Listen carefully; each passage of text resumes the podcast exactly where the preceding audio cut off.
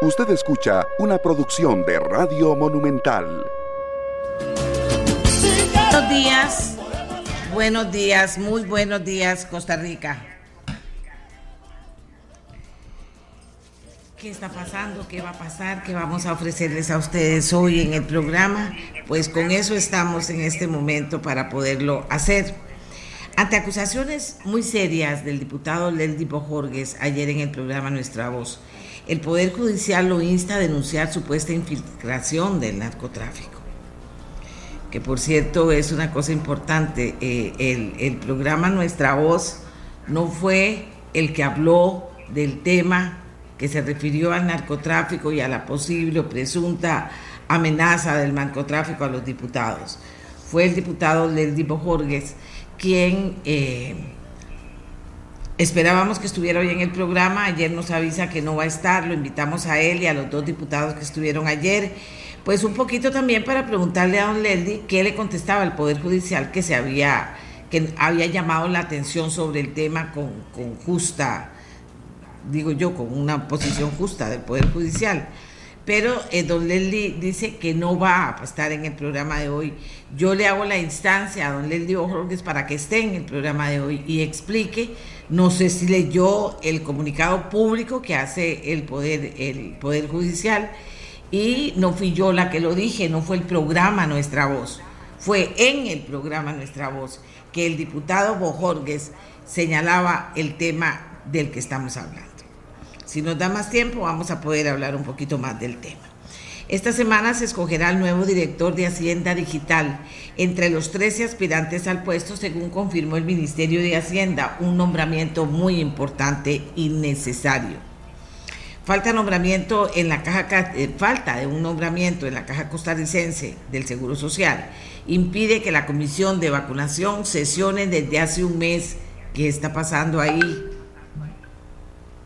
El gobierno prepara decreto y presupuesto extraordinario para poder aplicar el ajuste salarial a los ministros. En el mundo, marchas a favor y en contra del gobierno en Argentina. Oigan ustedes, la inflación en ese país se proyecta que será de un 90% este año. Entró la, entró la izquierda, entró la señora presidenta y el señor presidente y todos los dos últimos gobiernos y eso es un desastre en Argentina.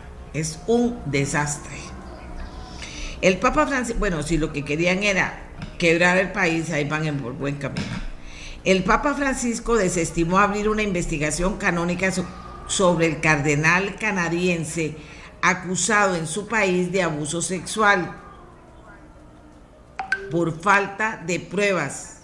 Oiga, la investigación preliminar había sido encomendada por el Papa al padre Jacques Servet para este jesuita, ni en el informe escrito enviado al Santo Padre, ni en el testimonio vía Zoom que posteriormente se tomó en presencia de un miembro de un comité diocesano, esta persona hizo ninguna acusación que diera pie a la investigación al cardenal canadiense.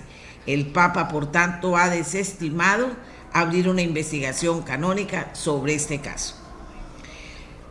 Bueno, y algo que nos duele, que nos golpea, que debería generar una gran confianza, eh, perdón, conciencia en todos nosotros, nada de confianza, conciencia en todos nosotros, tiene que ver con los incendios forestales. En 20 años Señores, en 20 años, que no es nada, los incendios forestales se duplicaron en todo el mundo. Veamos esta información.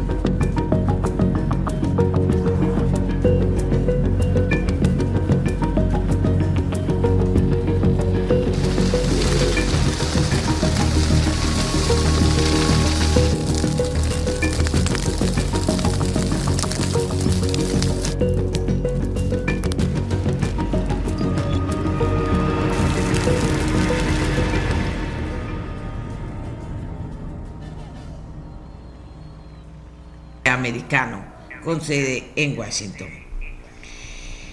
Aprobada en primer debate la reforma para que elección de magistrados se haga con voto público. Fueron todos los diputados, 43 votos a favor, 8 votos en contra. Se logró ayer, hoy vamos a hablar del tema. Y vamos a repetir un segmento, el primer segmento de ayer del programa Nuestra Voz, eh, sobre la decisión de la Sala Cuarta de declarar inconstitucional la creación de la UPAD por el parte del gobierno de Carlos Alvarado, del PAC. Eh, lo vamos a repetir porque ha llamado cualquier cantidad de gente que no lo pudo oír bien, que, que oyó solo una parte, que por favor repitan, le hemos dicho del podcast, que ahí está en el podcast, sin embargo han vuelto a llamar y han mandado mensajes de que por favor repasemos esta información que brindamos ayer. Entonces la estaremos eh, ofreciendo a partir de las 8 de la mañana para todos los interesados.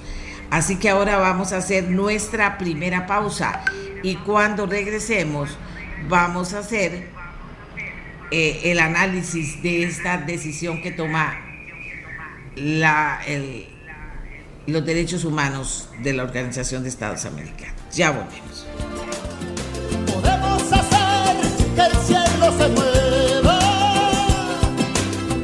Amigos y amigas, tenemos dos cosas que decirles. En primer término, aclarar un titular que no está correcto. El proyecto de reglamento se aprobó ayer en la Asamblea Legislativa. No es un primer debate, como dije erradamente. Es una aprobación del acuerdo de un único debate. Y eso lo quiero aclarar para que me, lo están diciendo y lo agradezco y con justísima razón. Bueno, pero oigan lo otro que les tengo que contar rápidamente. La policía de Nicaragua, dice nuestra, dice ameliarueda.com, ingresó a la residencia del obispo crítico de Ortega. La reclusión ocurrió días después de que denunciara el cierre por parte de las autoridades de cinco emisoras católicas y reclamó respeto a la libertad religiosa al gobierno. Pues hoy la policía de Nicaragua ingresa a la residencia de Rolando Álvarez y, en, y, y qué horror. Ahí se encuentra él publicó la propia diócesis en su cuenta de Facebook esta madrugada. La Policía Nacional ha ingresado a la curia episcopal de nuestra diócesis de Matagalpa. Álvarez, que es obispo de la diócesis de Matagalpa, al norte del país, estaba retenido en su curia junto a una docena de, decena de personas. La reclusión del obispo ocurrió días después de que denunciara el cierre, como ya les hemos dicho, de cinco emisoras católicas y reclamó respeto a la libertad religiosa. En un tuit, Carlos Fernando Chamorro, eh, periodista, eh, eh, señaló como urgente, la policía asalta la curia episcopal de Matagalpa. Se llevaron secuestrado a Monseñor Rolando Álvarez en una camioneta con rumbo desconocido. Los demás sacerdotes y laicos fueron llevados en vehículos separados. En la curia solamente quedó Monseñor Oscar Escoto. Ay Dios, ¿qué vamos a hacer? Y vieron ustedes lo que pasó en la OEA cuando trató la OEA de dar un voto de censura a esta situación que está pasando en Nicaragua. Y entonces, ¿qué hizo el nuevo gobierno de izquierda de Colombia?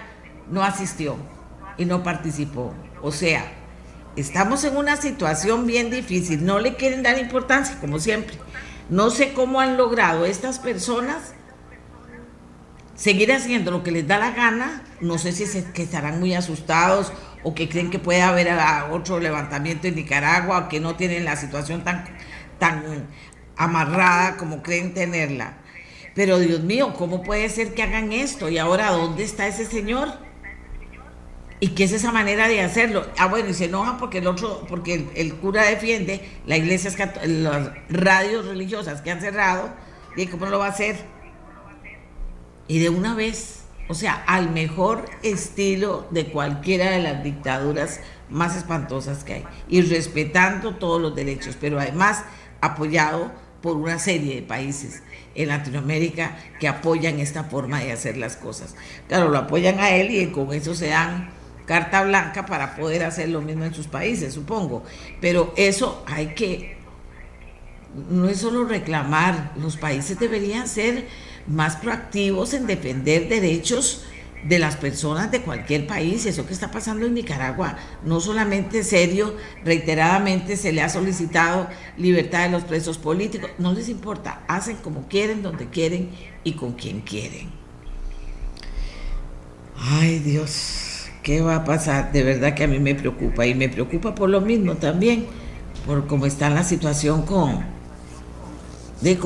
con, esos países. O sea, Colombia podría haber sido importante en llamar la atención sobre eso que está pasando en Nicaragua, pero no, inmediatamente se retraen y entonces uno más que tácitamente apoya lo que está pasando ahí. Bueno, vamos a empezar con el detalle del trabajo de hoy para todos y todas ustedes.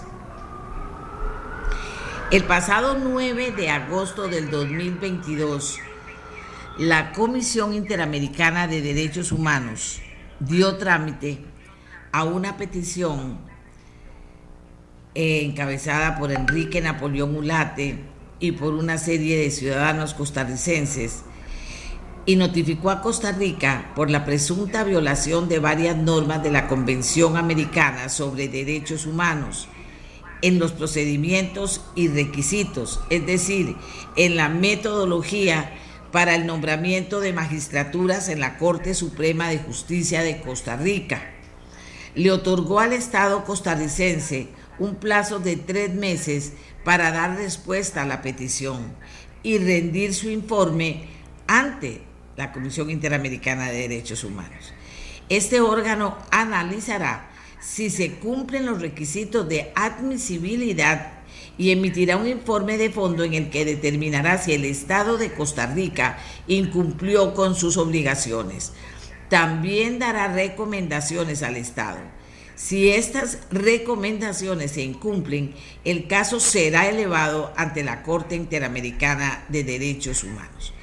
Yo le pedí a dos personas que, firma, que firmaron la petición hecha a la Corte Interamericana de Derechos Humanos para que estuvieran hoy en el programa y nos hablaran de la trascendencia de esta, de esta decisión, de por qué tomaron la decisión de enviar esta solicitud. Y por dicha tengo a dos de los firmantes, el doctor Enrique Napoleón Duarte, que además aquí en Costa Rica es presidente del Tribunal Agrario y coordinador del doctorado de Derecho en la Universidad de Costa Rica y otra serie de responsabilidades de muy alto nivel en el campo del derecho y a Marcia Aguiluz, abogada experta en temas de acceso a la justicia, quien es la abogada de los demandantes. Así que yo agradezco mucho que nos acompañen para que sean ellos los que le cuenten esta historia. Voy a darle la bienvenida a los dos y le voy a pedir al doctor Enrique Napoleón Ulate que les diga a ustedes cómo nace esta idea y cómo se plasma en la realidad. Y por supuesto vamos a hablar también de la importancia que tiene esta primera acción que toman en respuesta a esa carta. Así que, eh, doctor Ulate, bienvenido al programa. Cuéntele a Costa Rica. Muy buenos días, doña Amelia Rueda, gracias por invitarnos a este programa. Saludos a, la abogada Marcia Aguiluz. Eh, bueno, lo que hay que contextualizar en, en este caso de la de la petición presentada ante la Comisión Interamericana de, Derechos Humanos, efectivamente es cómo, cómo nace esta petición.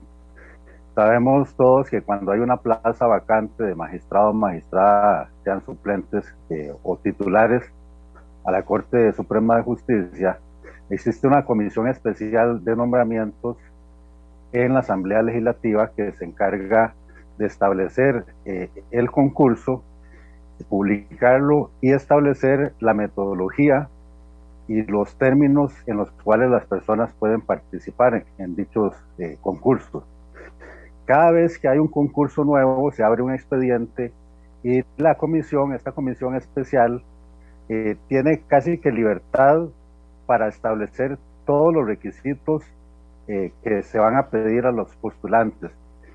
Requisitos que pueden ser atestados, pueden ser entrevistas, pueden ser publicaciones, entre otras cosas. Bueno, eh, en el caso particular, el, el tema de la, del reclamo eh, surge por una exclusión que hace la Comisión de Nombramientos, en, en, mi caso, del concurso, de un concurso de la Sala Primera para Magistrado, de la Sala Primera de, de Casación, en el cual se me excluye ad portas por haber omitido en una declaración jurada no estoy afiliado o no participo activamente en un partido político, cosa que está expresamente prohibida para las personas que son funcionarias judiciales. Lo cierto del caso es que eh, la comisión se fijó únicamente en la omisión de un requisito no esencial eh, para participar en este concurso y a todos los candidatos y candidatas que participaron en esa ocasión le faltaron uno o más requisitos. Eh, entonces, ante esa exclusión de plano, porque no se valoraron mis atestados, eh, yo presento un recurso de amparo ante la sala constitucional reclamando principalmente la violación al principio de igualdad y no discriminación que establece el artículo 33 de la Constitución Política y también reclamando que dentro de los requisitos que establece el artículo, los artículos 157 y 159 de la Constitución, no está ese requisito por el cual se me excluyó. Además, pues eh, obviamente es un requisito que es abiertamente inconstitucional. Eh, ¿Qué pasó con ese recurso de amparo? Bueno, se presentó, eh, no se le dio curso al, amparo. la sala constitucional tiene la, la facultad rechazar de plano o por el fondo recursos de amparo cuando tenga, digamos, elementos para para considerar que, es motivo de rechazo. En el caso concreto de mi recurso de amparo, la sala constitucional consideró que había que rechazarlo por el fondo y hace una serie de citas eh, de antecedentes anteriores donde básicamente la sala había venido reiterando que lo que hace la comisión de nombramientos, esa comisión especial de nombramientos, es simplemente una recomendación al plenario. De manera tal que si se pasan los filtros, digamos, en la comisión para poder eh, participar en este concurso, si se valoran los atestados, si se va a la entrevista, eso es una simple, digamos, conclusión. la comisión establece una terna y eso es la recomendación que va al plenario. Entonces, este criterio reiterado de la sala constitucional básicamente lo que dice es, bueno, que las personas tienen la posibilidad de participar en el concurso en igualdad de condiciones, este, pero lo que hace la comisión es simplemente una recomendación y el plenario puede escoger a cualquier persona, aunque no venga en la terna.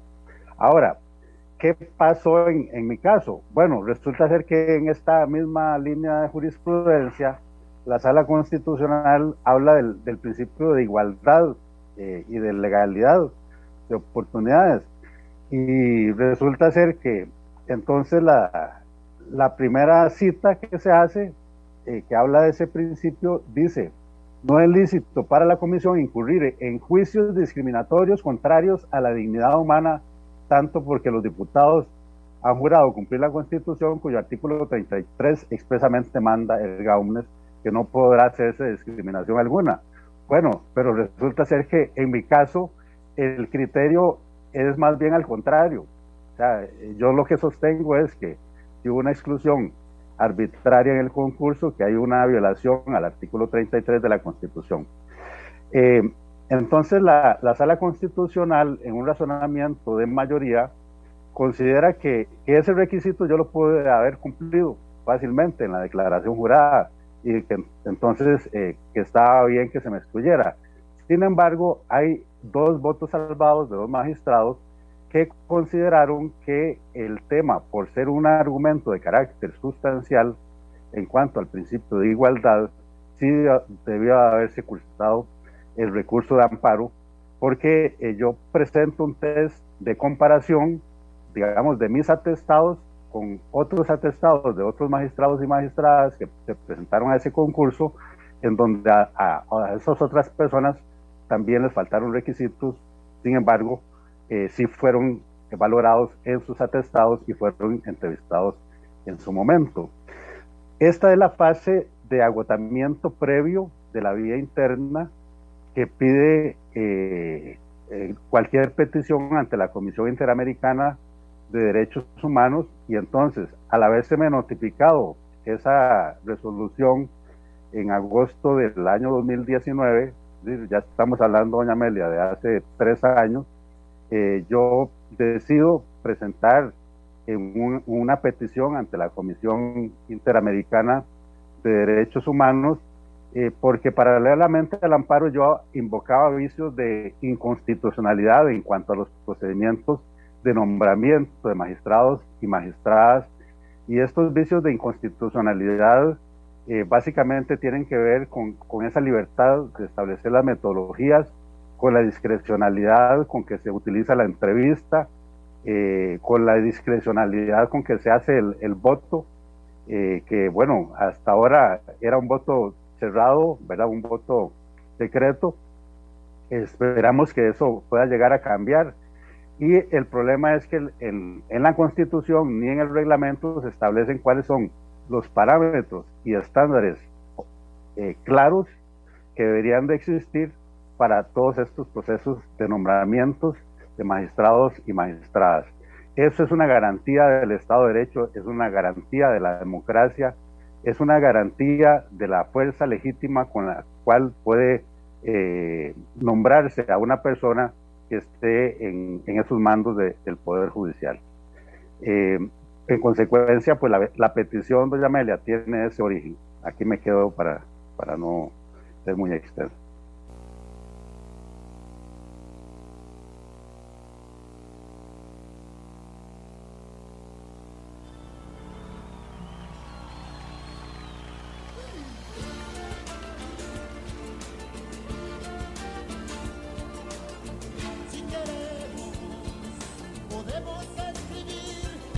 Marcia, eh, adelante.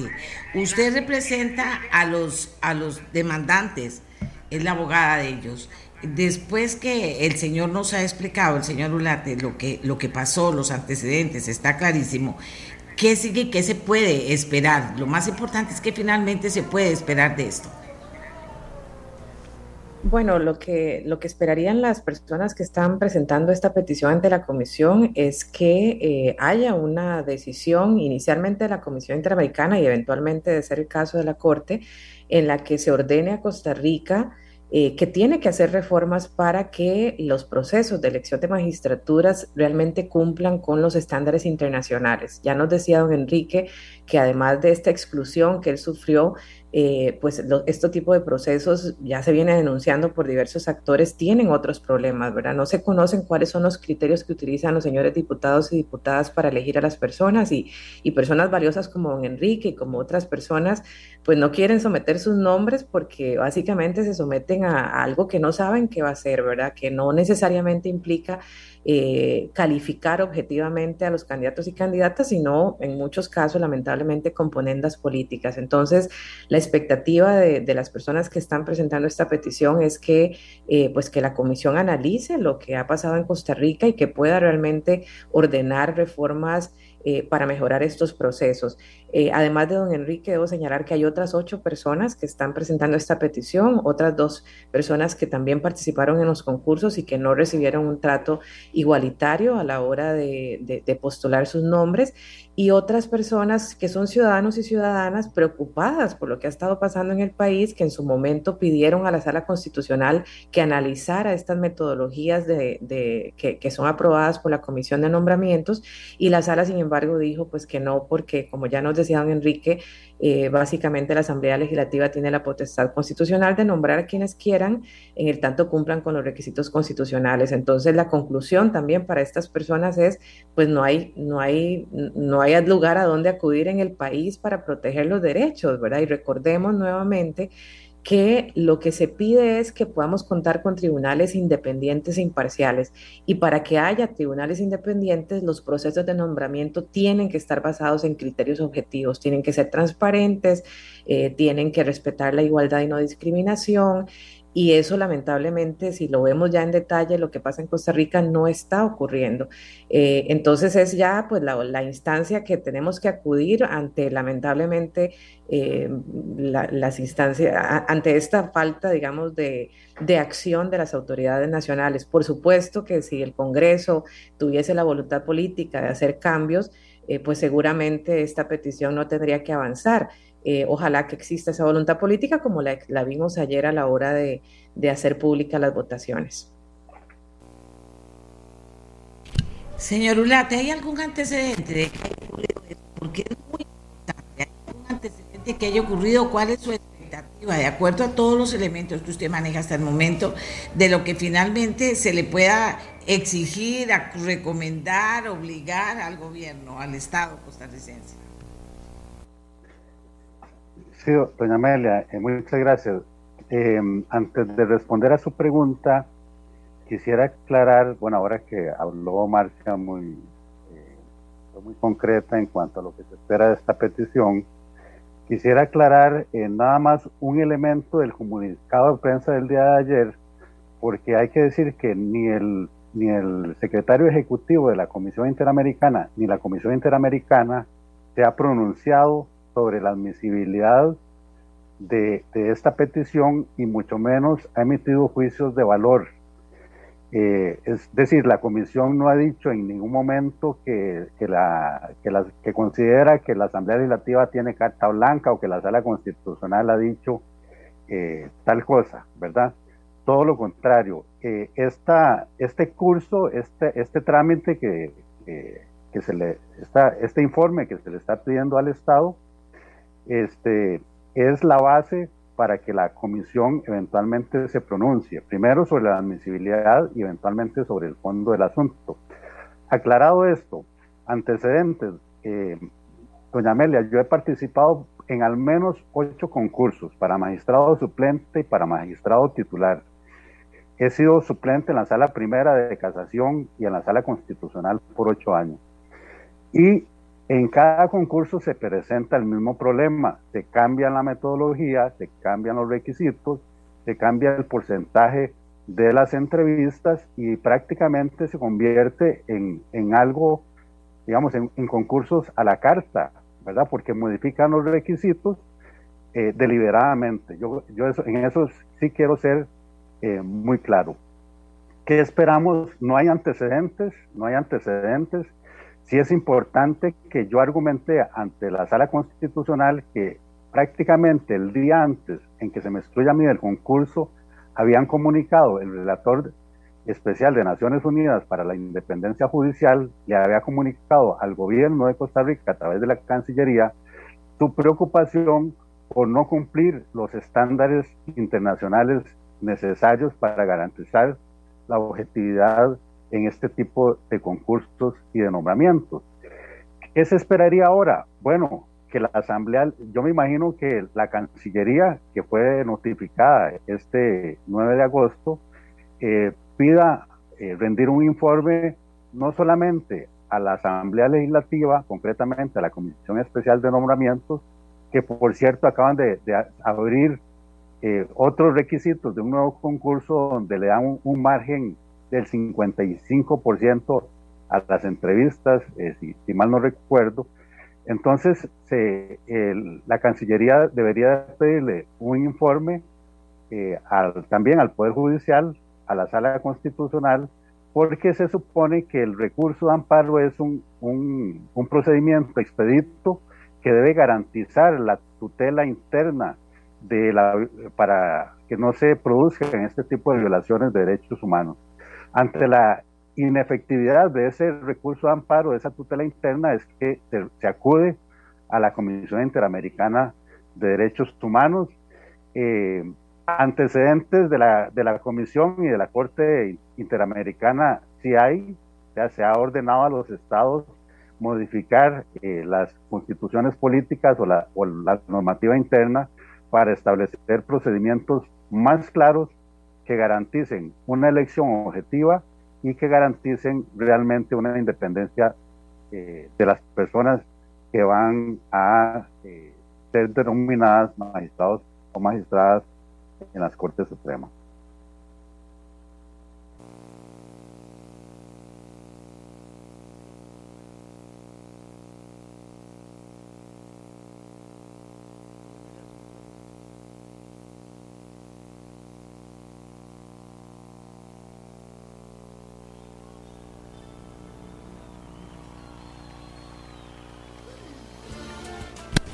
Yo creo que, que la hora finalmente para las cosas llega y que, y que sin duda alguna ha llegado el momento, pero con la intervención de la Corte Interamericana de Derechos Humanos. Claro que ahí duran demasiado Ojalá que vean la importancia que tiene esto y puedan pronunciarse lo antes posible para que estas cosas no pasen. Esto le hace daño a la democracia, le hace daño al sistema, le hace daño al Poder Judicial. Esto no está bien y no se trata de lavarse las manos, se trata de enfrentar las cosas. Esta gente lo está haciendo porque se ha sentido afectado, obviamente, y tienen pruebas suficientes de ello.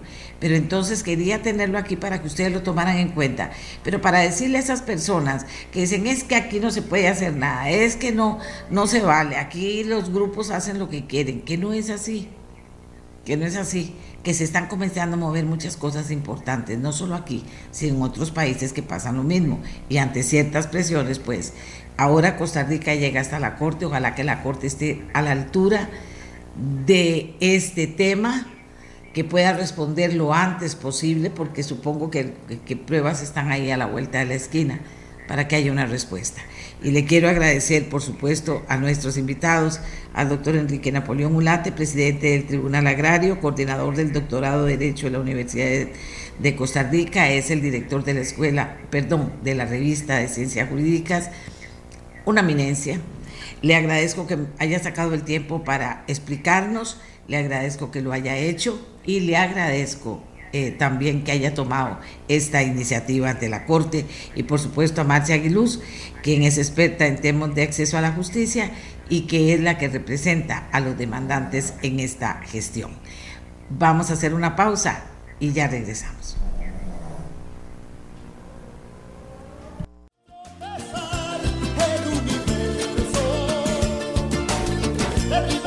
Amigos y amigas, ayer tuvimos un intercambio interesante aquí en el programa sobre el tema del voto público en la Asamblea Legislativa, de lo que había pasado, de las gestiones que se iban a hacer con los jefes de fracción. Finalmente esto llegó a los jefes de fracción, tomaron una decisión y finalmente ya a partir de hoy rige el voto público.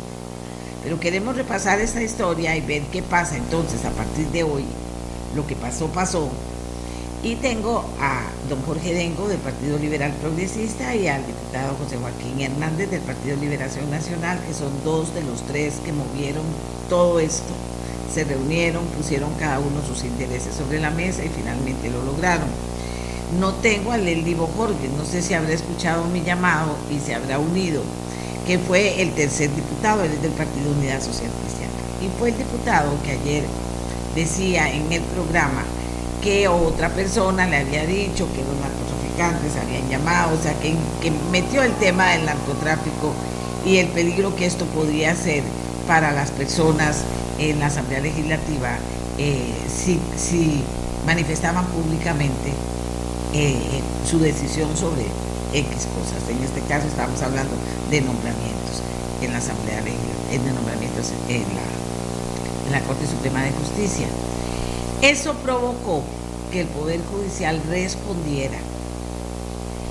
Yo inclusive voy a invitar al Poder Judicial que podamos hablar del tema eh, eh, que se mencionara al programa Nuestra Voz. No fue el programa Nuestra Voz el que, el que hizo el tema, fue el diputado que participó en el programa Nuestra Voz, el que hizo algo que no sé si él consideraba su denuncia, una denuncia o consideraba parte de la historia que se estaba presentando en relación a él en este momento antes de la votación. Pero vamos a ver, aquí me dice que revise el tema del audio. Ok. Pero finalmente ocurrió 43 a 8. Y yo quiero decir que con esa votación ganó Costa Rica, porque yo creo que estamos así, 43 a 8, guardando las proporciones en cuanto a la voluntad de las personas de conocer por quién vota cada diputado. Después mm, seguirá quién vota cada magistrado, porque es una necesidad del sistema y porque el sistema se ha llegado a gastar tanto que la gente dice, si no lo veo, no lo creo. Y si dicen cualquier cosa o especulan cualquier cosa sobre algún diputado u otro, pues lo puedo creer o lo puedo no creer. Y resulta que ahora no, ahora usted va a saber por quién vota cada diputado. Entonces yo quiero repasar con el señor Hernández y con el señor Dengo Yo no sé si ellos tuvieron acceso al, a la posición del Poder Judicial sobre el tema eh, del programa ayer, pero conversar con ellos primero de lo que se logró y qué pasa a partir, a partir de hoy. Así que, don José Joaquín, eh, saludo a los dos y le doy la palabra a usted. A ver. Buenos días, buenos días, doña Amelia, y buenos días a don Jorge Dengo y a todos los costarricenses en general. Primero resaltar que ayer fue un día histórico, bien lo dice usted, doña Amelia, eh, ganó Costa Rica.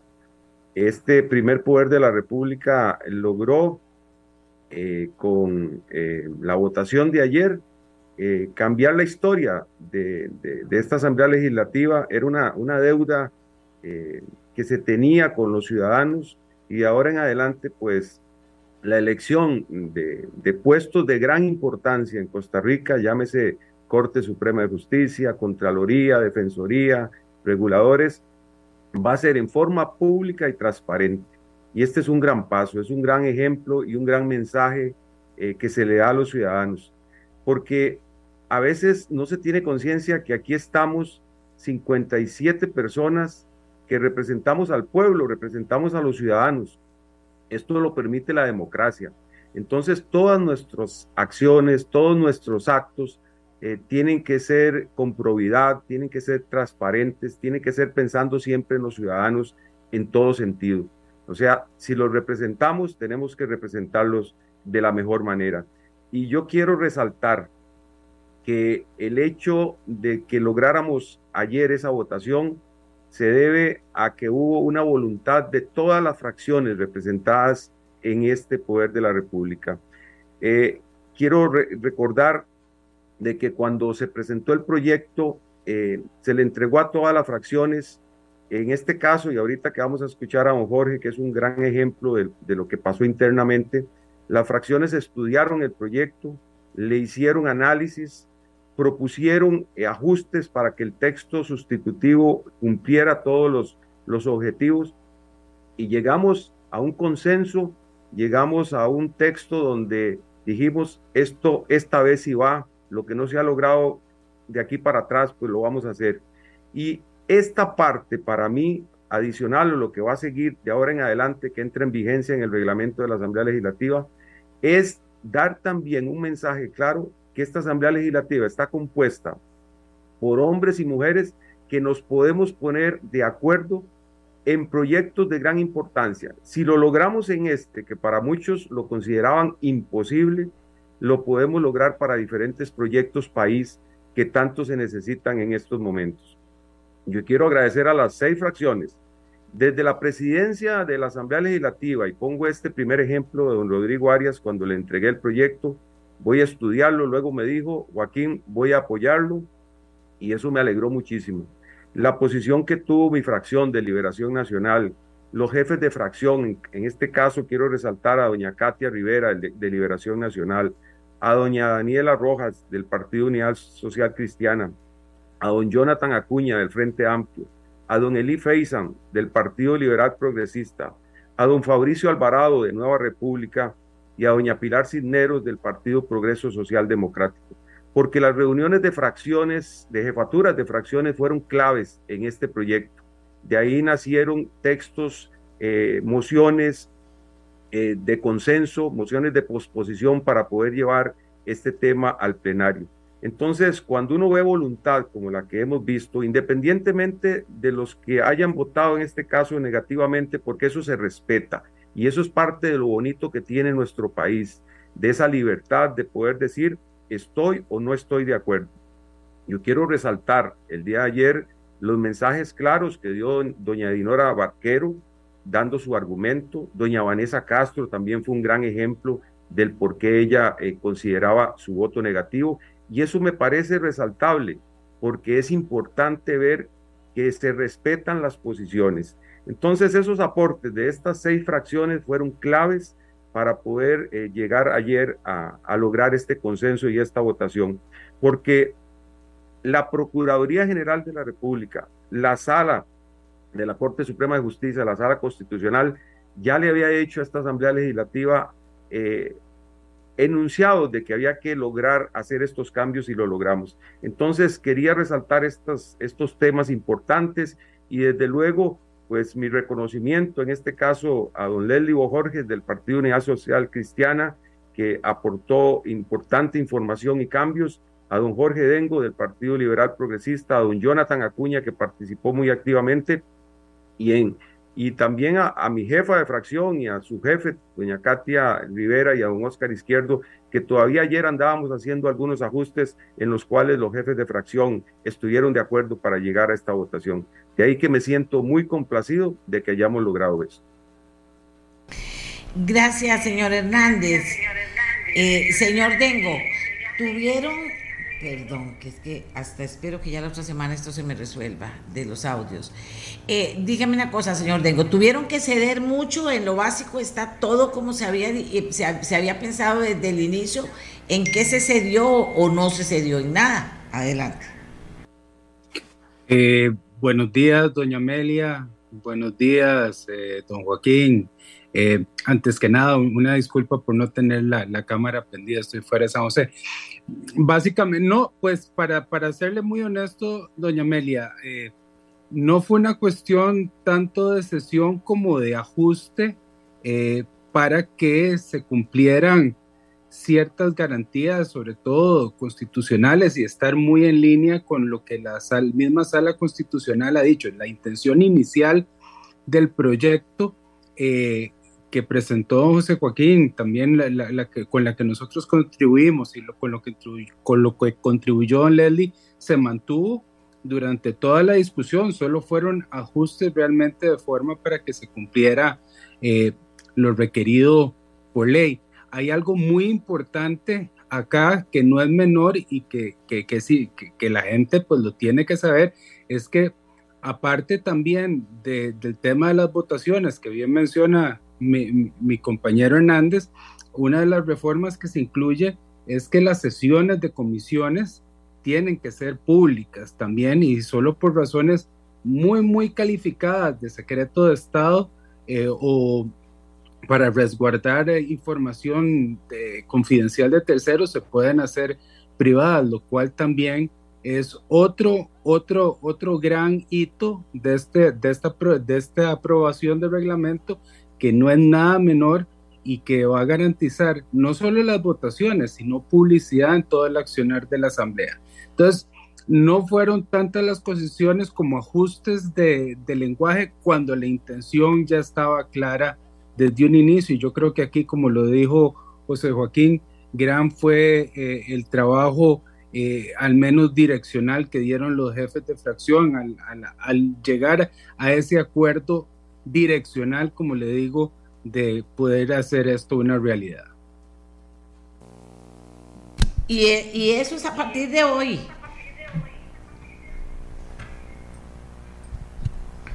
Señor Dengo.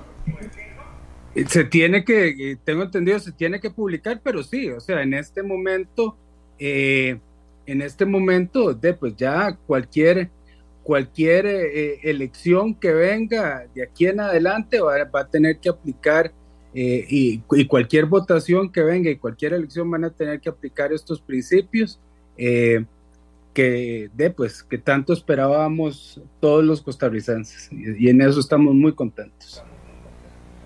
señor Hernández, bueno, el tema, el tema que salió aquí en el programa, porque lo planteó el señor Bojorgues, eh, aquí me dicen que no se tiene que publicar, que ya está, rige, rige a partir de su aprobación. Eh, que el tema que, sacó el diputado como parte de su preocupación de que, de que hubiera gente que dijera, bueno, él ahí hizo la explicación, pero sacó tema narcotráfico y eso causó una reacción, diría yo que seria, del Poder Judicial. Los voy a invitar a que vengan a hablar hablar del tema, porque nosotros no lo sacamos, nosotros se presentó aquí como parte de lo que decíamos. Eh, y, mucha gente decía, es que eso puede ser que sea así o no sea así, pero finalmente, eh, ¿Cómo lo ven ustedes? ¿Cómo lo ve usted, señor Hernández? Porque el Poder Judicial no solo reclamó, creo que, que, dijo con todas las palabras, aquí no se trata de decir eso, sino de probar eso, si fuera cierto. Doña Amelia, eh, yo creo que adicional al tema de esta transparencia en votaciones de la Asamblea Legislativa que ha generado gran regocijo en todo el país, eh, sale este tema de, asuntos que están pasando en el país, que tal vez los podemos abordar en una dimensión eh, bastante ajustada a la realidad, que es que en los últimos años eh, el aumento del narcotráfico en Costa Rica es notorio por tanta noticia de decomisos de droga eh, que sale de Costa Rica y que nos han catalogado ya un país eh, no sé, de los primeros en, sacar droga que ni siquiera es que aquí se produce, sino que lo hacen a través de, de, los puertos de Costa Rica. El lavado de dinero, que es un tema que han hablado las autoridades pasadas y las presentes, y eso pues preocupa a la población porque son cosas eh, que no están bien, que traen grandes problemas y eh, tal vez el enfoque que podría dársele en este tema es lo siguiente desde mi punto de vista. Los que llegamos a puestos de esta naturaleza, eh, sí tenemos que ser valientes y sí tenemos que ser congruentes con hacer las cosas como corresponde, sin miedo, sin miedo a ningún tipo de presión eh, que se pudiera presentar en algún momento, porque yo creo que se ha enfocado en el tema de una elección de una persona que vaya a ocupar un cargo y que otro grupo impulse a otro, así es como lo he entendido.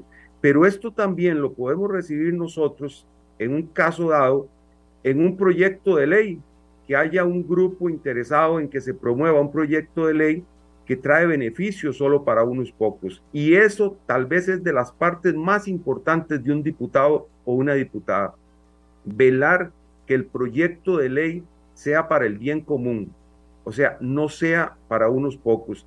El hecho de estar nosotros atentos a esos detalles hace que estemos preparados en caso de que se diera algún tipo de, de, lo que llaman algunos lobby, de lo que llaman algunos presión, pero lo importante es que hagamos las cosas eh, justas, que hagamos las cosas como corresponde, siempre pensando en los ciudadanos, que esa ley le vaya a traer un bienestar, una mejoría.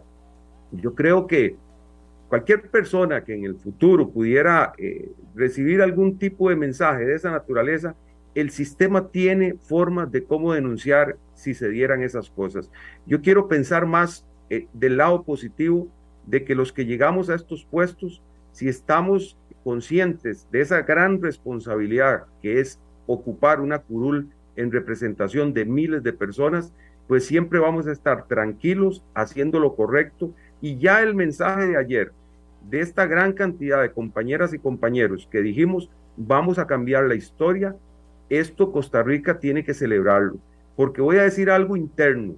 Yo estoy sumamente complacido, no solamente porque lográramos entre todos este triunfo, sino porque la relación personal de la gran mayoría de compañeros y compañeras es extraordinaria. Yo veo en cada uno de ellos y de ellas el deseo de poder conversar, de poder consensuar, que para eso es un parlamento. Entonces yo creo que todas las fracciones que tienen grandes proyectos país, tenemos que escoger cuáles son los prioritarios y entre todos aprobarlos. No importa cuál fracción lo presente. Eso nos lo van a agradecer los ciudadanos cuando terminemos nuestra función. Creo que eso hay que resaltarlo. Ayer dimos un gran ejemplo y espero que sirva para muchos proyectos que están en la corriente legislativa.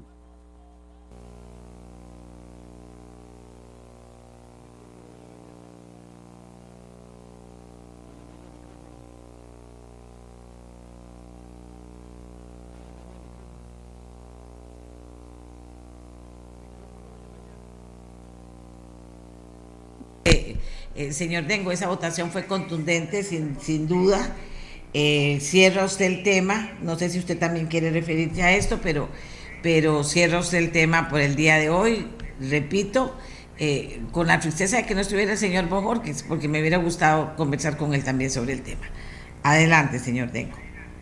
No, pues nada, agradecerle una vez más, reiterar las palabras y el mensaje de don José Joaquín. Yo en este tema, precisamente, el, tema de, de, de, las declaraciones de don Leslie, pues, y, lo que la reacción de la Corte, pues sí me gustaría dejarle a él que sea quien responda. Lo único que yo tal vez le pueda decir es que coincido con don José Joaquín que en estas posiciones uno se ve sometido o, puede estar potencialmente, creo que es la palabra correcta, sometido a intereses de grupos diversos y precisamente aquí es cuando uno tiene que ser valiente y tiene que responder a los intereses de los ciudadanos quienes le delegaron precisamente el poder para que uno haga una representación transparente y, y, y, eh, pues nada, contentos para adelante, ver que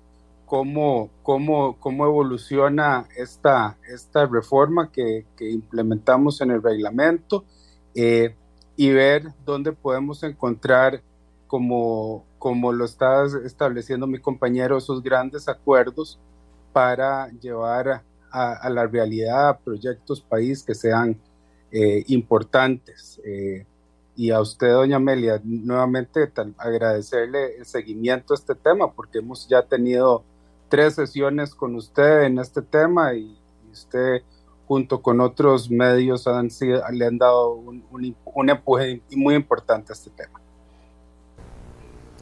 Eh, señor Hernández, una cosa que me parece importante, ¿qué proyectos similares, proyectos país, proyectos de este tipo están esperando ahorita en la Asamblea Legislativa? Doña Amelia, yo voy a hablar en forma general porque creo que las fracciones han propuesto proyectos de reactivación económica muy importantes que son necesarios eh, y urgentes. En ese sentido, pues yo lo que deseo es más bien que hagamos una prioridad y que podamos consensuar esos proyectos que puedan generar más empleo, más crecimiento de la economía y hay algunos de, de regulaciones en el caso de la liquidez del Estado que podamos mejorarla en fin, son diversos temas, pero lo que sí le puedo decir a los costarricenses es que aquí hay hombres y mujeres que estamos dispuestos a sentarnos, a ponernos de acuerdo y a sacar la tarea por ellos, por los ciudadanos. Quiero unirme a las palabras de don Jorge Dengo. Gracias, doña Amelia, por todo el aporte que ha hecho en este tema que se logró el día de ayer. Otros medios también lo han hecho y eso creo que también ha ayudado muchísimo a crear esa conciencia de que sí se podía hacer algo eh, sumamente importante por este primer poder de la República. Así que muchísimas gracias. Aquí dice, ah bueno, están hablando de las universidades y los salarios de las universidades y otros salarios muy grandes que todavía quedan por ahí. Eh, pero hay una, una cosa importante, si tuviéramos que hablar, señor Dengo, de dos proyectos importantes que necesitan hay unos que están esperando aprobarse, pero hay un montón que están ahí dando vueltas. Eh, ¿Qué le preocupa a usted? ¿Qué le gustaría que estuviera ahí haciendo fila con posibilidades importantes? Eh, pues bueno, eh, pues, si, me, si, me pone a, soñar, doña Meli, creo que en este, en este ambiente de consenso podemos tener grandes discusiones eh, como unas reformas políticas importantes, por ejemplo la, elección misma de los diputados, ojalá pudiera darse en forma directa y no por medio de, de, los, sistema actual, donde cada costarricense pueda escoger a las personas correctas, sería algo bueno, pero como lo ha dicho José Joaquín, hay proyectos importantes de reactivación económica en, la Comisión de Reforma del Estado, en la cual he estado colaborando. Hay proyectos importantes de consolidación, por ejemplo, eh, de, entidades del Estado con los consejos que, circundan al Ministerio de Obras Públicas y Transporte, que son proyectos importantísimos para darle coherencia al funcionamiento del aparato estatal. Eh, precisamente en este, en, este, en este tema que estuvimos discutiendo, se me ocurre que un impulso que podríamos hacer eh, es tomar ejemplo de países que están un poco más avanzados y poder, eh, poder aprobar una ley que controle eh, el lobbying, no solo a nivel de la Asamblea Legislativa, sino a nivel de toda la administración pública, porque el lobby per se no es una actividad legal, es, es alguien hablando en nombre de un tercero, pero tiene que haber transparencia de a quién recibe un funcionario público y para qué. Y eso lo tienen muchísimos países, España, Colombia, México, y eso podría ser un siguiente paso natural en, en este tema. Lo otro que oía recientemente, eh, su, eh, su entrevista anterior, es, bueno, tener unas reglas claras aparte eh, de la elección per se de, funcionarios, de cómo se van a evaluar. Eso me parece que es un proyecto en el cual la Comisión de Nombramientos ha venido trabajando eh, pues muy, muy insistentemente y es algo que podríamos materializar tal vez eh, de forma más puntual para, para el futuro.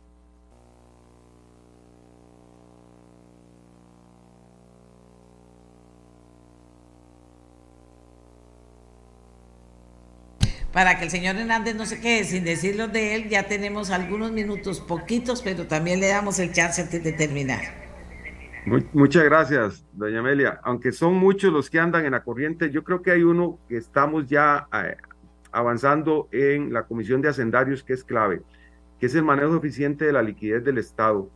Es un proyecto integral apoyado por la Contraloría General de la República que puede venir a ordenar todo lo que se llama eh, el, el, dinero que el Estado eh, maneja con las diferentes instituciones eh, que conforman el sistema. Y eso le va a permitir al Ministerio de Hacienda, a la Tesorería Nacional, tener un control de todos los recursos que, que nos cuestan muchísimo conseguir para la operatividad del país. Y entonces esto puede traer un gran beneficio, mucho control, mucho seguimiento, mucho monitoreo y transparencia y trazabilidad de esos recursos.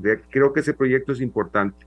Anda otro proyecto importante en el tema de flexibilizar el sistema de banca para desarrollo para que pueda llegar más a las pymes y esto hay que impulsarlo y soltarlo. Hay un fondo de vivienda que es un tema importantísimo para muchas familias de Costa Rica que tenemos que pulirlo, eh, revisarlo y, y, ejecutarlo y creo que eso en eso podemos también ponernos de acuerdo. Hay un gran tema que se llama alianzas público-privadas y a alguna gente no le gusta hablar de eso, pero es que hay que ser realistas. El, el Estado, nuestro país no tiene recursos y un proyecto bien definido, bien hecho en favor de los ciudadanos del país para que recursos privados puedan también invertirse en obras claves que está ocupando el país hay que también eh, impulsarlo porque no tenemos los recursos para poder salir de este, de este impasse que tenemos. Y voy a cerrar con uno que a mí me motiva mucho, que es la conectividad. Estamos ya por aprobar, ojalá Dios mediante, el poder colocar en la constitución política como derecho humano la conectividad. El mundo cambió tanto que hoy tan importante es el agua, la salud, la educación, como tener conectividad de alta calidad en todas las partes del país y vamos a luchar porque así sea y que en todas las esquinas de Costa Rica tengamos ese internet, esa comunicación que necesitan los niños, los jóvenes para poder estudiar, para poder trabajar, para poder hacer sus operaciones, eh, meterse al sistema, porque el mundo ahora es tecnológico y entonces yo creo que ahí hay grandes oportunidades de ayudar. Bien, le agradezco mucho a los dos diputados. Eh, que nos hayan dado sus impresiones, es un hecho, rige a partir de hoy, ya está. Faltan cosas todavía en la Asamblea relacionadas más o menos con estos temas de elección y de nombramientos, etcétera, pero se están moviendo las cosas y se están moviendo para bien. Bien, ayer se daba la noticia en la mañana, aunque fue una noticia que, que se generó anteayer, se daba la noticia en la mañana de que la sala cuarta declarara eh, inconstitucional la creación de la UPAD por el gobierno PAC de Carlos Alvarado. Lo dijo, lo sentenció, para decirlo de la mejor manera. Y quisimos conocer diferentes puntos de vista relacionados con esta decisión en el campo penal, en el campo de la protección de datos, en el campo constitucional, qué significaba exactamente. es fue un programa en el que invitamos a doña Gloria Navas, campo penal, a don Rubén Hernández, campo constitucional, a Mauricio París, protección de datos. Los invitábamos porque sabían mucho, porque con ellos habíamos hablado del tema en su oportunidad y resulta que tuvo mucho impacto. Muchísima gente se comunicó, muchísima gente opinó y muchísima gente dijo, doña Amelia, ponga otra vez ese programa porque no le puse mucha atención, porque iba con los chiquitos en la mañana, porque, bueno, por miles de razones, porque finalmente lo cogí tarde, no lo pude oír, porque me pareció interesantísimo, porque creo que, creo que, que aporta a, que cada costarricense pueda medir la dimensión de lo que pasa con esta decisión de la sala y de lo que viene después de esta decisión de la sala. Así que... Eh, de inmediato vamos a reprisar ese programa. Repito que es un reprise, que eso ya pasó. Pero es finalmente qué pasa. La sala dice esto y qué viene en cada uno de esos campos. ¿Qué se puede esperar? ¿Qué se debe hacer? ¿Quién lo debería hacer? Porque tiene que haber que provocar, de acuerdo a lo que dicen los analistas, tendría que provocar muchísimo movimiento. Así que aquí está para que ustedes, yo diría que, lo puedan disfrutar, porque es un programa que uno disfruta cuando escucha a tres personas conocedoras del tema analizar. ¿De acuerdo? Aquí lo tienen. El voto secreto es una garantía para quien vota. No, no, no, no, no, no, no. Aquí me están diciendo eso. No, no. El público quiere voto público ya, los costarricenses, por muchas de las cosas que han pasado, ¿verdad? Bueno, les estaba contando lo que vamos a hacer en el programa, mientras me confirman mis compañeros si ya están las personas que estamos esperando para que nos acompañen a nosotros en, este, en esta primera parte. ¿De acuerdo? Entonces, estamos esperando esto. Son temas, son temas. Vamos a ver. Vamos a ver. Ya comenzaron los, los mensajes. Muy bien, me parece muy bien. Aquí me digo, leyó mal, digo, es un mito, dijo aquí. Esto es así para el ciudadano o la ciudadana frente a los eventuales abusos del poder, pero no aplica para quienes representan a personas o quienes desempeñan la función pública, quienes por mandato constitucional deben de, rendir cuenta de lo que hacen ante sus electores. Y si persisten en recurrir al secretismo y la opacidad, es para ocultar intereses contrapuestos, negocios, corrupción, que carcomen la democracia, la institucionalidad. Quien actúa por principios no tiene nada que ocultar. Voto público ya dicen las personas que están conversando con nosotros. Bien, pero el primer tema con el que vamos a, iniciar es el tema, ah bueno, otro tema que tenemos hoy es dos economistas analizando las medidas que está proponiendo el presidente de la República para enfrentar el tema de deuda pública. Pero hoy vamos a comenzar con el tema de la UPAT Esperamos tener todo listo para empezar con el tema de la UPAC. En el tema del voto público, invitamos a los tres diputados que han estado impulsando esta iniciativa fundamentalmente y también a Dinora, a la diputada, para que estuviera con nosotros en el programa. Y entonces resulta que, según la última información, a las 10 de la noche, la diputada Dinora Barquero canceló la participación que antes nos había dicho que sí tendría. Eh, pero llamó a las 10, repito, para decir que no iba a poder porque debe participar en una audiencia del Parlamento Latinoamericano. No, señora, usted ojalá hubiera hecho lo posible por estar dando una explicación sobre su actitud y su actuación en el día de ayer en la Asamblea Legislativa. Bueno, como les decía, estamos listos para, eh, me avisan apenas estén listos los participantes en el primer tema.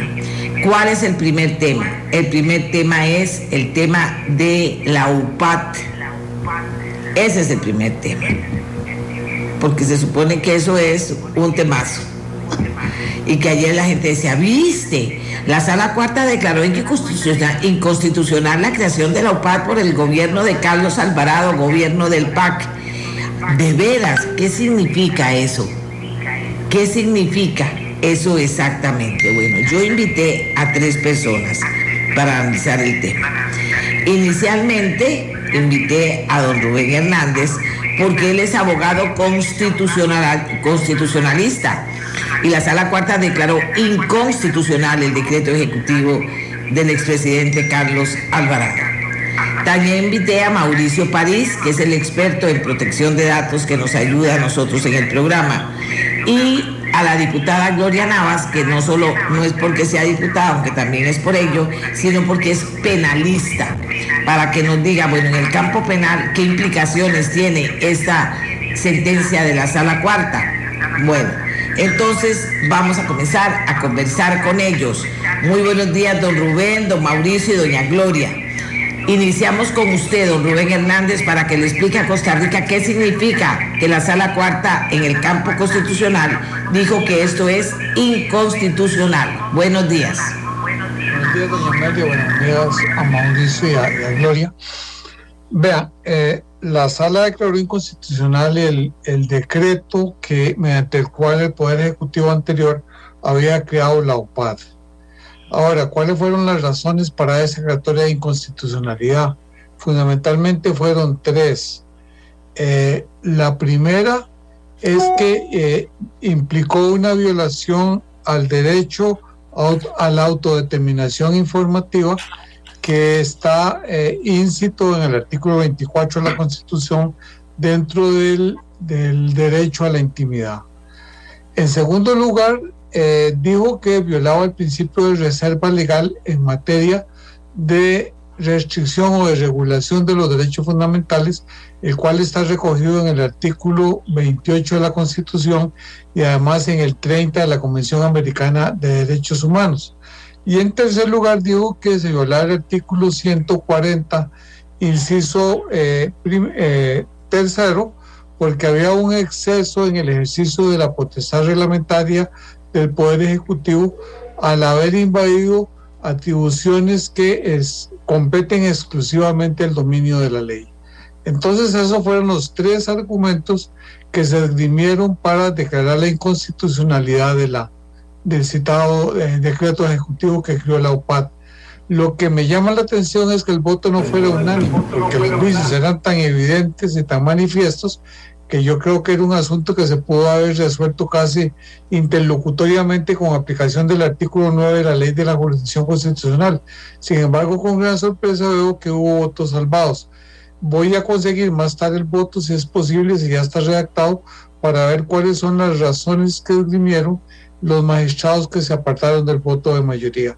Pero en todo caso yo creo que era una sentencia que se veía venir porque era muy evidente la, las groseras violaciones constitucionales que contenía este decreto de la UPAD.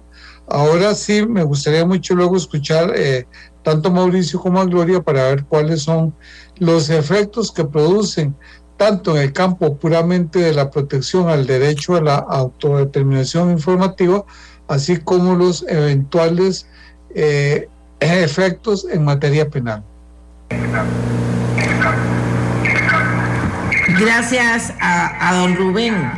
Vamos a escuchar a don Mauricio París, vamos a escucharlo para ver esos eventuales efectos que en ese campo causa la sentencia de la sala. Don Mauricio. Hola, doña Amelia, buenos días. Un gusto saludarla también a don Rubén y a doña Gloria. Eh, yo creo que la resolución es importantísima porque nos permite además sustentar sin ningún reparo lo siguiente que el ciudadano Carlos Alvarado Quesada violó la constitución política que juró defender en mayo del 2018 al crear, mediante este decreto, eh, la unidad presidencial de análisis de datos. Esa misma conclusión la podemos extender al eh, señor Víctor Morales Mora, que era el ministro de la presidencia, que también firmó ese, eh, ese decreto. Es decir, que se establezca que una persona que ejerció la presidencia de la República violó la constitución que juró defender no es algo eh, que, que, se deba tomar a la ligera, ¿no? Eso creo que es importantísimo tomarlo en consideración. Lo siguiente que quería decir también es que este decreto de la OPAD tuvo una vida muy corta, básicamente una semana, que fue lo que duró eh, el, el, el, escándalo principal. Se publicó el 17 de febrero y Carlos Alvarado eh, lo derogó el 25 de febrero alegando motivos de conveniencia. Eh, hizo una cadena de televisión en donde dijo que se habían cometido errores eh, y que pues por ese motivo derogaba el decreto. ¿no? Entonces alguien se podría preguntar cuál es la relevancia que puede tener el que se declare inconstitucional algo que ya no existe jurídicamente, porque el decreto fue derogado, como le digo, desde el 25 de febrero del año, desde el año 2020.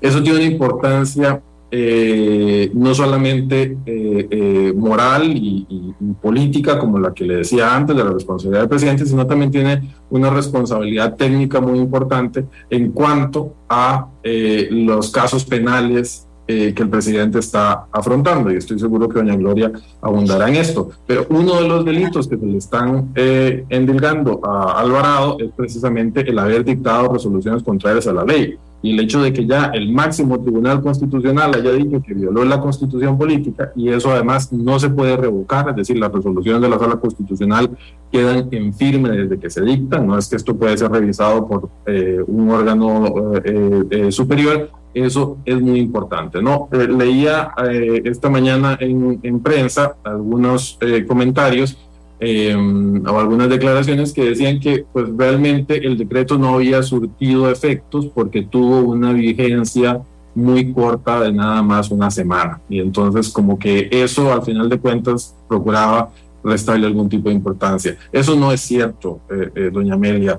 Em, quedó demostrado no solamente en la comisión investigadora que se em, instauró en la Asamblea Legislativa para conocer estos actos, sino además en el informe que hizo eh, la Defensoría de los Habitantes en su momento. Y espero yo que también se vaya a quedar eh, acreditado en el proceso penal que existe contra eh, el ciudadano Alvarado, que la UPAD venía existiendo o operando desde hacía mucho tiempo y casi desde el inicio de la administración Alvarado, y que la UPAD adicionalmente sí realizó actos de recolección, de tratamiento de datos sensibles de ciudadanos durante un periodo importante de tiempo. ¿no? Además, hay algo, una de, las cosas que eh, no se han esclarecido es por qué ese decreto, cuando se publica en febrero de 2020, tiene fecha del 14 de octubre del año 2019.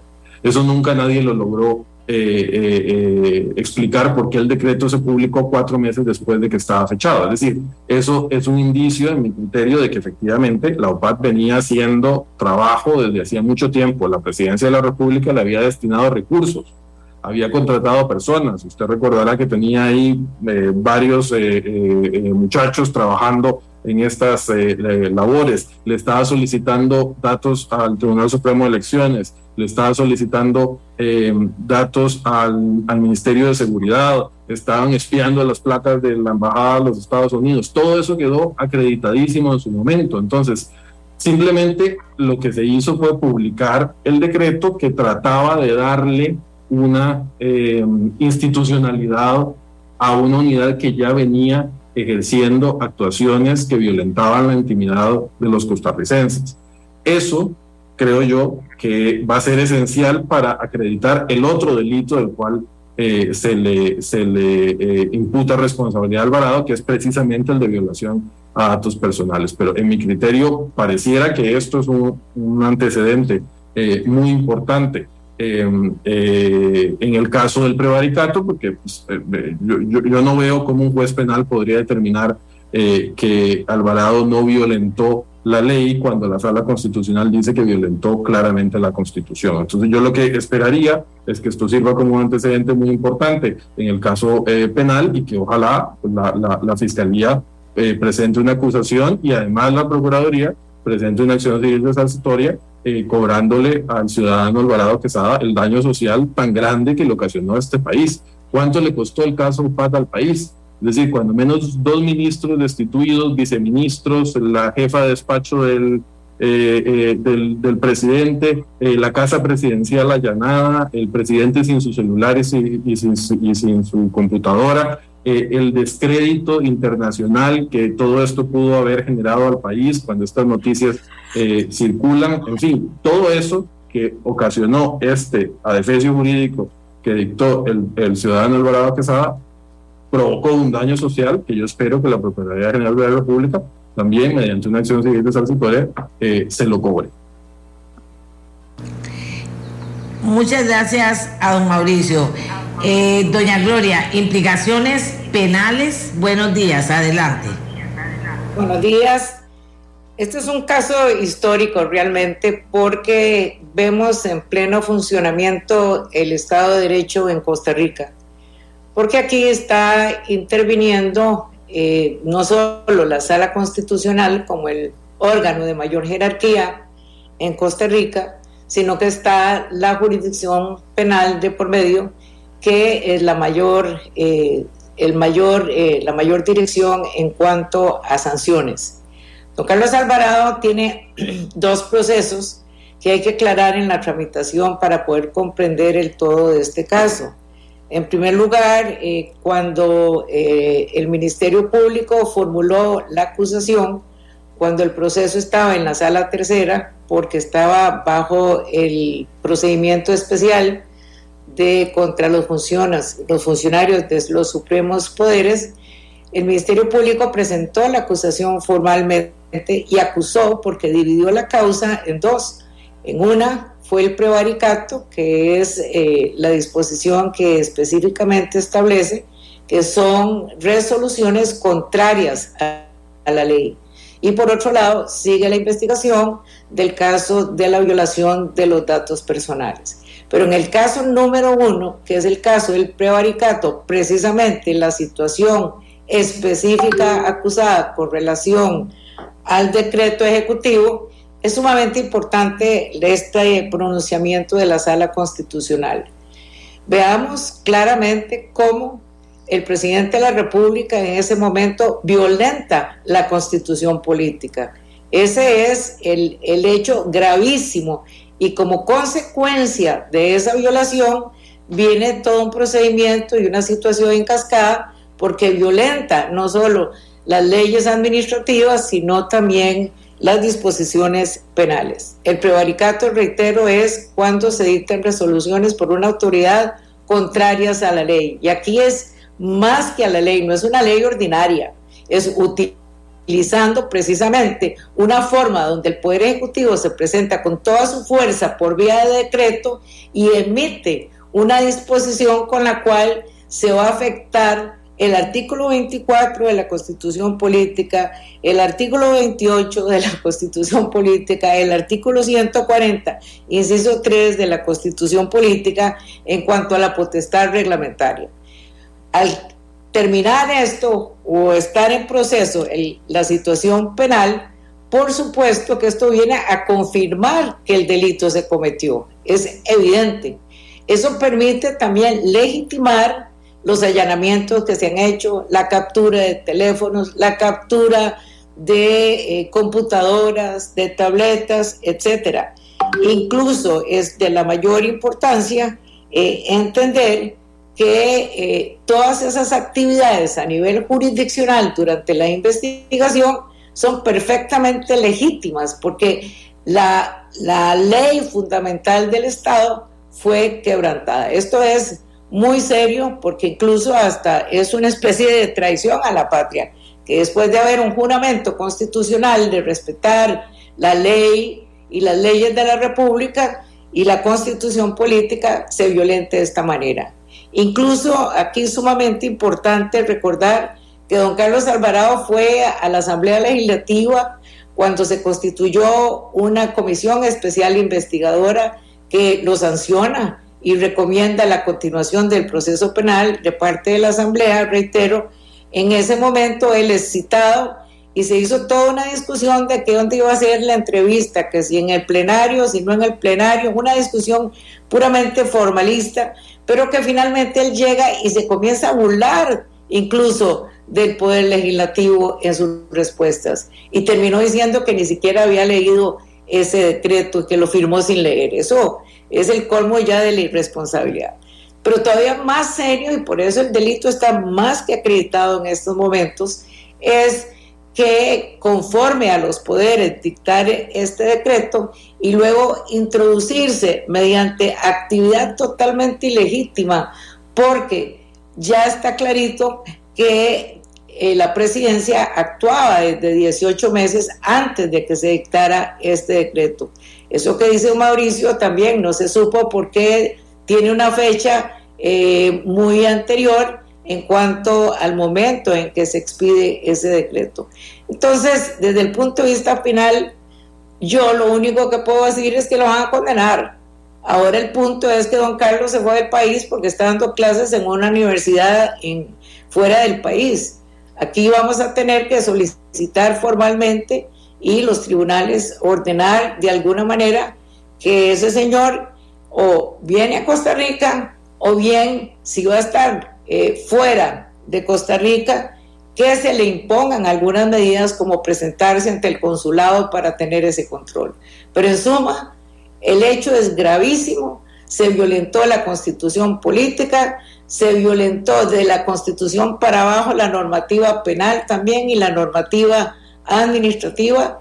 Es un caso donde hay participación ciudadana, es un caso donde está la Procuraduría, es un caso donde está el Ministerio Público y otras personas también que nos apersonamos a ejercer la acción popular. Eso es otro hecho importantísimo en este caso, que el ejercicio de la acción popular con base en el artículo 11 de la Constitución Política, que nos permite pedirle cuentas a los funcionarios públicos, está funcionando.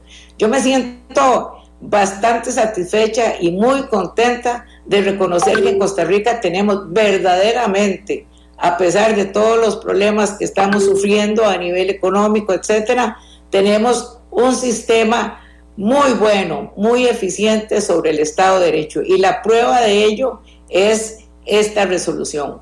El cuestionamiento que hace don Rubén también eh, lo hago yo. ¿Por qué votos salvados? Cuando es evidente que el artículo 7, donde está centrado el delito, y fue lo primero que nosotros como abogados observamos eh, en ese decreto, y con eso se presentó una denuncia inicial también, es evidente que se estaba violando la constitución política. Era dándole facultades omnímodas prácticamente al presidente de la República para espiar al ciudadano, al ciudadano en sus datos sensibles. El hecho es de lesa patria, es gravísimo y don Carlos y el ministro eh, Morales van a tener que rendir cuentas muy serias al país. Gracias. Muchísimas gracias a, doña Gloria. Eh, vamos a volver con don Rubén. Ahí aparentemente siente uno o dos posiciones, los que dicen, no, no, no, no, si aquí no pasó mucho, por dicha, eh, y otros que dicen, no, esto es muy serio y muy grave. Don Rubén Hernández.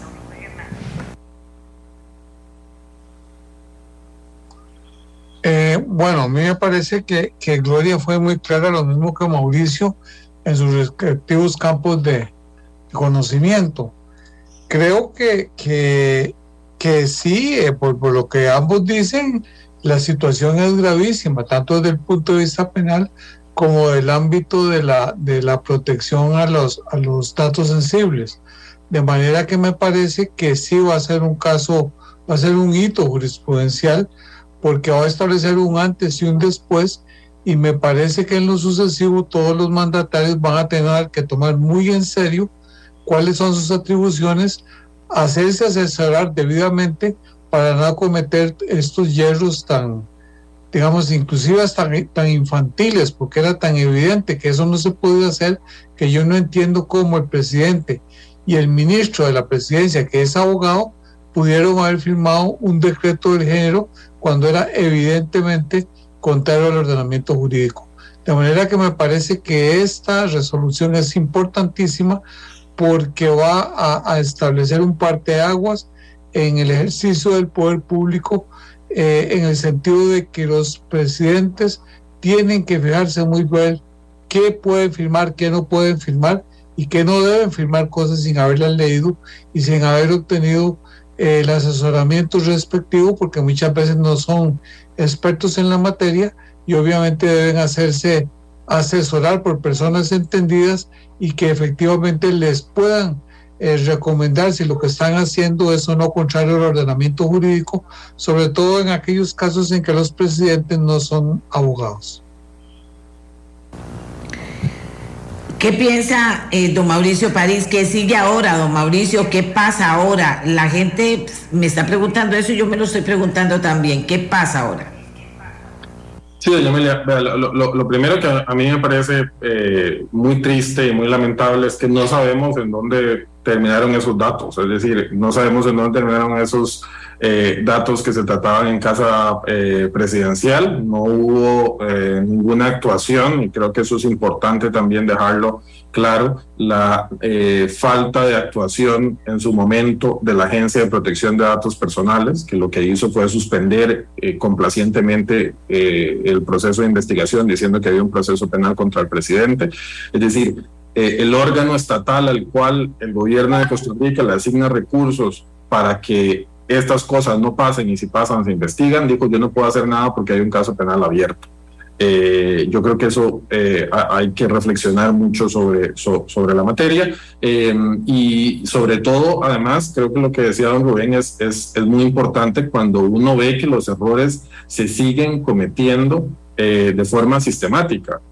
prueba Faro el año pasado, la violación de, privacidad de 77 mil niños sentados con, respondiendo un cuestionario lleno de datos sensibles, eh, la ministra de Educación, las viceministras destituidas, todo eso le genera un daño grandísimo al país, no solamente al trabajo que realizan esos funcionarios, que se ve de un momento a otro interrumpido, sino además con respecto a la confianza del costarricense con respecto al tratamiento de sus datos personales. Los mismos hackeos de Conti. A este momento no sabemos qué datos de los costarricenses fueron sustraídos Nadie nos ha dicho cuáles son esos datos, qué pasa con esos datos, en dónde están esos datos. Simplemente se asume que es un riesgo inherente a la actividad del Estado y que pues, tenemos que eh, aceptarlo, ¿no?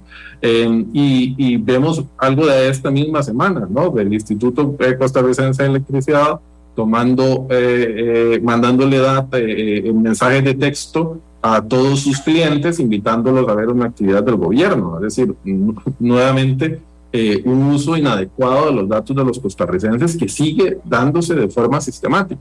Entonces, eh, en, el 74, eh, en Estados Unidos, se, dio el caso Watergate, el caso este del, de, de los pinchazos telefónicos que, que hacía el, el, Partido Republicano, que terminó generando que el presidente Nixon renunciara en Estados Unidos. Producto de ese escándalo, el único presidente de Estados Unidos que ha tenido que renunciar hasta, hasta el momento, en el 74 Estados Unidos aprobó el Privacy Act, que es eh, la primera norma que adoptó Estados Unidos que puso regulaciones con respecto al uso de los datos de los ciudadanos eh, estadounidenses en, ese país. Y traigo este caso eh, como paralelismo, porque yo esperaría que esto que ha sucedido, estas violaciones a la Constitución, este daño social que ha ocasionado el caso UPAD y demás, termine generando lo que generó en Estados Unidos, es decir, mejor legislación.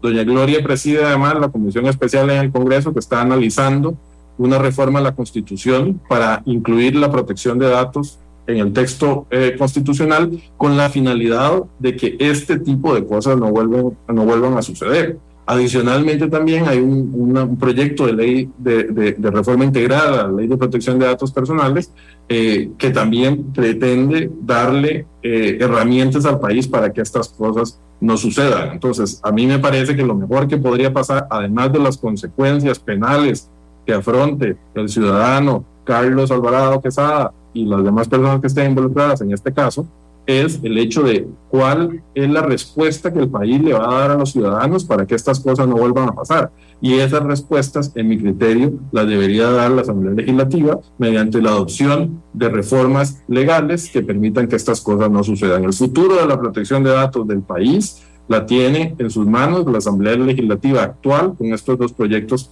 que está eh, eh, conociendo. Pero lo que pasa es que hay tan mala memoria en este país, ¿verdad? Que ya uno comienza a oír a diputados diciendo que estas cosas no son necesarias, ¿verdad? Cuando esos mismos diputados o sus partidos eh, en, en, en, ocasiones anteriores, ¿verdad? Salían a decir que todo esto de la OPAD era un plan nazi soviético de control de la sociedad. No, no, no, no, se trata solamente de un tema eh, del escándalo político que sus buenos réditos tomó la oposición en el pasado y que terminó haciendo que el PAC desapareciera del mapa político, sino al final de cuentas el ciudadano ¿Cuál es la garantía que tiene el ciudadano de que el Estado va a hacer un tratamiento responsable de sus datos personales? Y eso es esencial, esa confianza del ciudadano en tratamiento de sus datos por parte del Estado es esencial para que el país funcione, porque el Estado necesita datos personales de los ciudadanos y es además el principal recolector de estos datos. Entonces, sin un eh, marco jurídico adecuado para ese tratamiento, vamos a seguir eh, afrontando este tipo de problemas que le generan un gran daño a la institucionalidad del país. Bien, muchas gracias. Eh, Muchas gracias. Vamos con doña Gloria. Eh, eh, porque aquí toda la gente me está preguntando muchas cosas, oyeron cómo están esas eh, que quieren saber algo más, qué pasa ahora, qué institución o qué instancia judicial saca adelante esto, se va a quedar esto sobre la mesa, qué papel podría jugar la Asamblea Legislativa, si es que puede jugar algún papel o simplemente es el Ministerio Público con todas las... Mm, no digo textual lo que dicen, pero sí con toda la falta de confianza que hay sobre el tema. Bueno, obviamente Carlos Alvarado está eh, eh, trabajando ya en otro país, don Víctor Morales sí está aquí. Los abogados de Carlos Alvarado, que son Rodolfo Brenes y Roger Guevara, han enviado un comunicado que dice somos respetuosos de las decisiones judiciales es importante recordar que el decreto fue derogado por don Carlos Alvarado por razones de conveniencia, por lo que no surtió efectos, ni se le causó daño o perjuicio a nadie con su emisión. En cuanto al proceso penal en curso, la decisión de la Sala Constitucional, dicen los abogados de Carlos Alvarado del PAC, no cambia en absoluto el panorama. Una cosa es la legalidad o constitucionalidad de un decreto y otra cosa muy distinta es que se haya cometido un delito con el decreto. La declaratoria de la legal ilegalidad o inconstitucionalidad de una norma, ley o decreto es común y eso, oigan, y eso no significa automáticamente que constituye un delito. Por eso nos mantenemos tranquilos y demostraremos en el momento oportuno y ante las autoridades correspondientes que en este caso no se cometió delito, ni se causó daño, ni perjuicio a nadie. ¿Qué dice la abogada penalista y diputada doña Gloria Navas para cerrar este tema de hoy? Si don Rubén quiere agregar algo nada más, me lo indica. Doña Gloria. Vea, doña Amalia, eh, con todo respeto para los colegas, pero eh, para mí esa manifestación de los señores abogados defensores de don Carlos Alvarado pues están torciendo no solo la interpretación del derecho, sino la realidad de los hechos en particular. Aquí eh, no se necesita expresamente que se demuestre un perjuicio como lo están diciendo, no es cuestión de que son simples daños y perjuicios, que se violentó la constitución política, la norma fundamental del Estado, de ahí tenemos que partir y eso es lo que tiene que comprender el pueblo de Costa Rica, se violó la constitución política y el órgano jurisdiccional lo acaba de declarar. Eso es cosa juzgada, eso no se discute. Ahora, a partir de ahí, para explicar el procedimiento, hay que entender que este proceso se inicia por intervención del procedimiento para el juzgamiento de los miembros de los supremos poderes. Como estos señores ya no son miembros de los supremos poderes, entonces, el que va a tramitar y termina tramitando y lo está tramitando en este momento es el Ministerio Público porque tiene que ajustar el procedimiento al procedimiento ordinario para continuar con la investigación y la terminación del proceso. Hay dos procesos también. El Ministerio Público dividió la causa en dos. En una, el tema del decreto, el tema del delito de prevaricato y la otra, que fue con que se inició el procedimiento de investigación, está siendo manejado básicamente también por el Ministerio Público. Los procesos están en el Ministerio Público en este momento y ahí se va a continuar con la etapa de investigación. A don Carlos Alvarado tiene que llamarlo ahora a la indagatoria. Ya se ha hecho una gran parte de la investigación pero ahora tienen que llamarlo a él como imputado, porque la, el banderazo que, con que se termina todo este punto es la posición de la sala constitucional. Entonces ahora tienen que llamarlo, tienen que venir a rendir cuentas, tienen que indagarlo y el procedimiento sigue.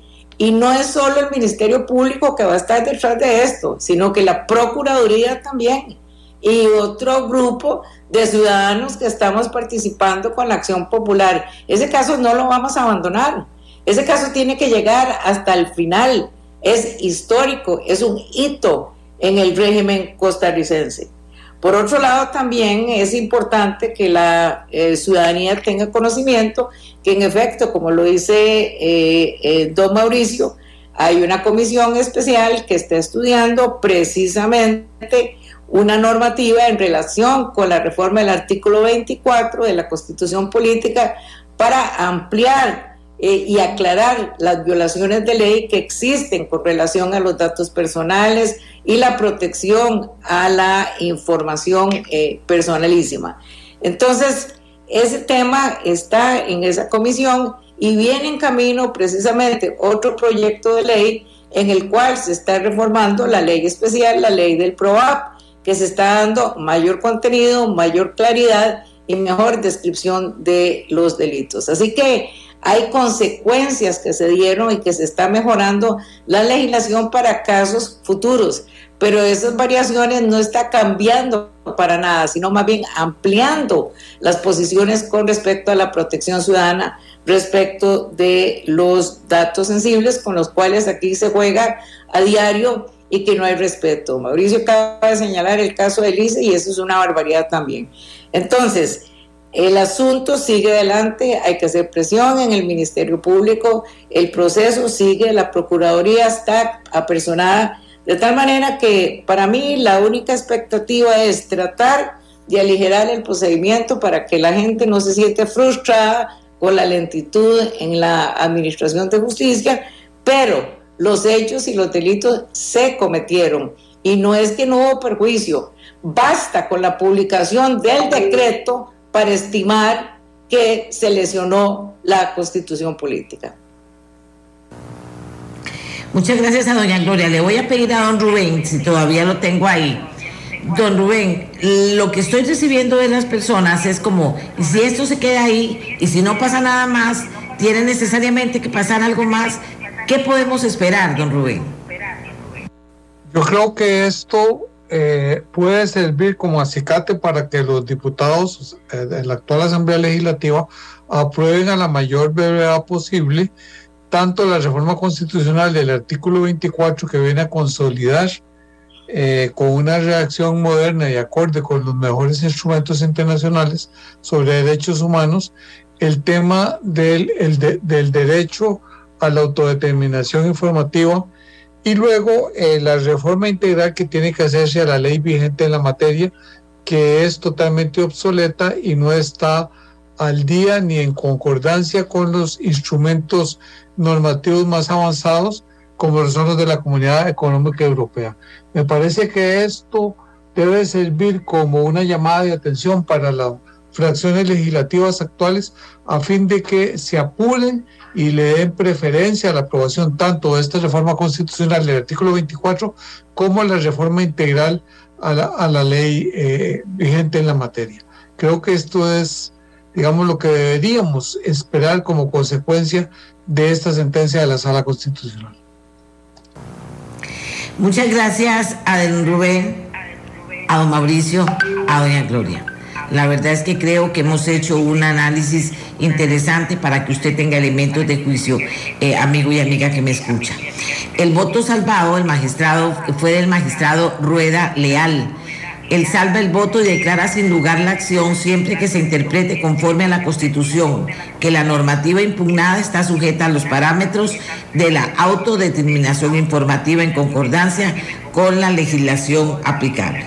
Va a haber mucho más que hablar de esto, por supuesto, pero creo que hemos tenido una respuesta que abarca los, los efectos más importantes de esta decisión, de esta decisión de la sala.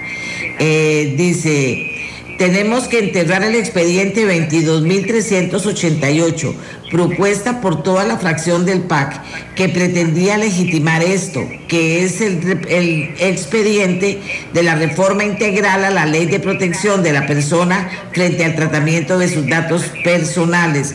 Me informan precisamente de un partido político en la Asamblea que hay que enterrar este expediente porque es con lo que pretendía la fracción del PAC legitimar este tipo de cosas.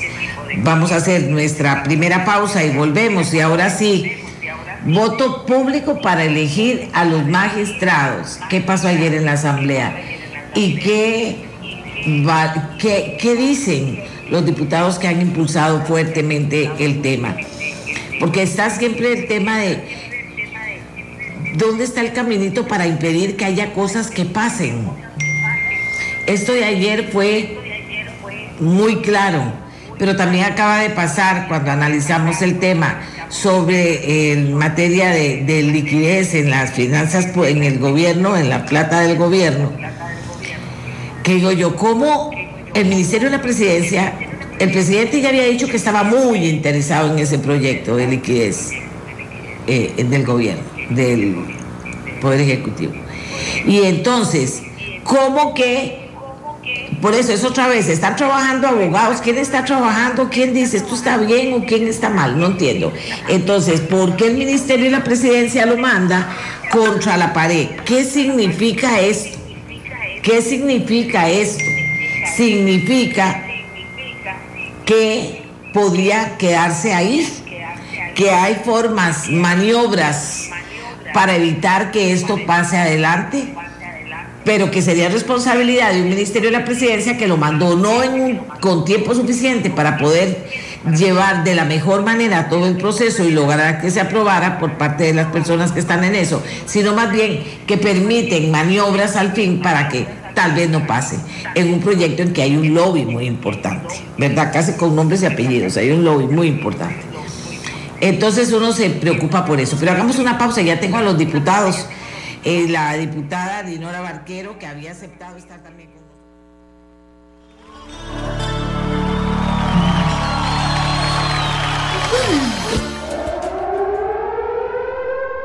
Este programa fue una producción de Radio Monumental.